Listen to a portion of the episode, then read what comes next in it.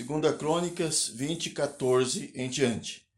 Então o Espírito do Senhor veio sobre Jaziel, filho de Zacarias, neto de Benaia, bisneto de Jeel e trineto de Matanias, levita e descendente de Asaf, no meio da assembleia. Ele disse: Escutem todos os que vivem em Judá e em Jerusalém, e o rei Josafá. Assim lhe diz o Senhor: Não tenham medo, nem fiquem desanimados por causa desse exército enorme, pois a batalha não é de vocês, mas de Deus. Amanhã desçam contra eles. Eis que virão pela subida de Ziz, e vocês os encontrarão no fim do vale, em frente do deserto de Jeruel. Vocês não precisarão lutar nessa batalha.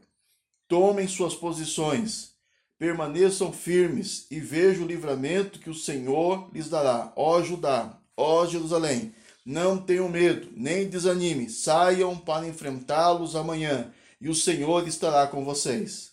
Josafá prostrou-se rosto em terra, e todo o povo de Judá e de Jerusalém prostrou-se em adoração perante o Senhor. Então os levitas, descendentes dos coatitas e dos coeritas, levantaram-se e louvaram o Senhor, o Deus de Israel, em alta voz. De madrugada partiram para o deserto de Tecoa. Quando estavam saindo, Josafá lhes disse: Escutem-me, Judá e povo de Jerusalém.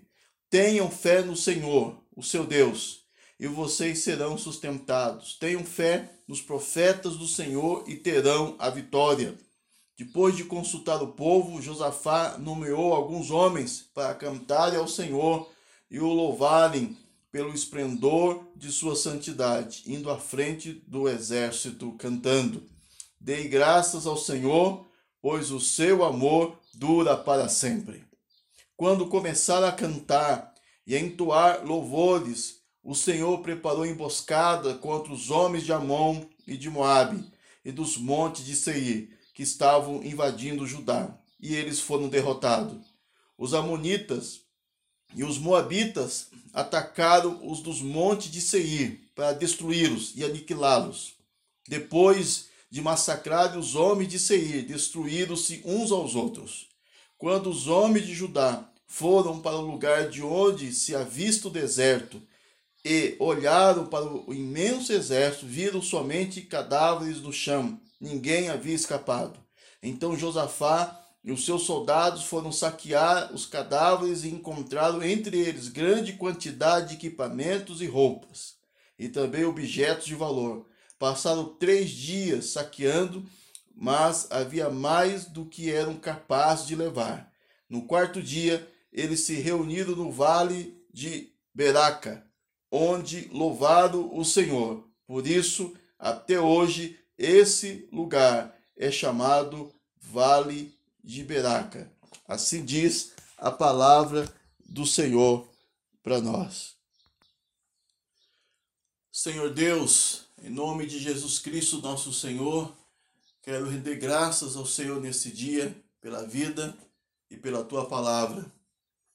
Nós lemos a tua palavra e nós nos rendemos à direção, à unção, à revelação do teu Espírito Santo a respeito dessas verdades extraordinárias. Oro para que o Senhor alinhe os nossos corações ao teu coração e que a sua vontade soberana, que é boa, agradável e perfeita, se concretize em nós e através de nós para a sua glória. E no nome de Jesus Cristo eu oro para que cada intercessor, homem e mulher que o Senhor tem despertado e chamado à tua presença, sejam envolvidos por essa palavra. Que essa palavra nos guie nas intercessões, nas orações, na adoração diante da sua presença, diante de todos os embates que travamos a serviço do teu reino e obediência ao Senhor. Pai, eu quero abençoar cada um desses intercessores, que o Senhor derrame essa graça, essa unção, o seu poder, a sua fortaleza sobre as suas vidas que o Senhor sustente os seus lares, seus casamentos, suas famílias, em especial os teus filhos. Cubra-nos com teu sangue, revista-nos com toda a armadura, ensina-nos a orar na dependência, na direção, na unção, no discernimento que o teu Espírito Santo nos concede através da tua palavra.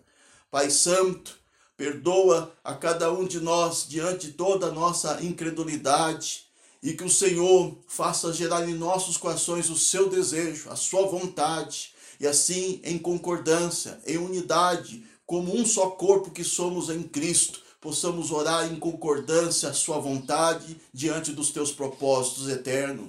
E oramos, Pai, que o Senhor venha sobre todos aqueles que se levantam quanto os desígnios do Senhor nessa terra, diante de tudo que enfrentamos à frente da família para preservar os seus valores e honrar os seus princípios.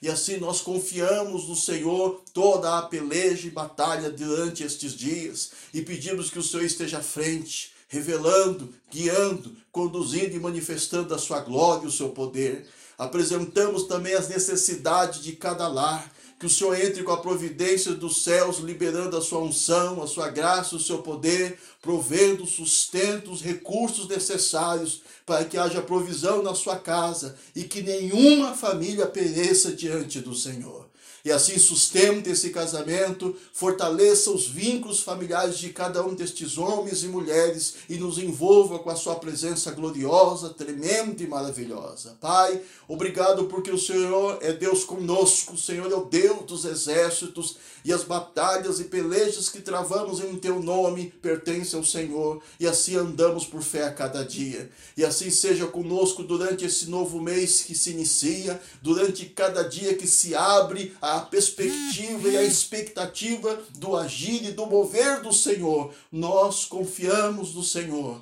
E assim como uma só família, um só povo, eu invoco o Senhor, consagrando e confiando a vida destes homens e mulheres sobre os teus santos cuidados. E assim que o Senhor confirme essa palavra, derramando da sua graça, da sua virtude e do seu poder sobre cada vida, para a glória do teu nome. Assim nós oramos em nome de Jesus. Amém. Amém.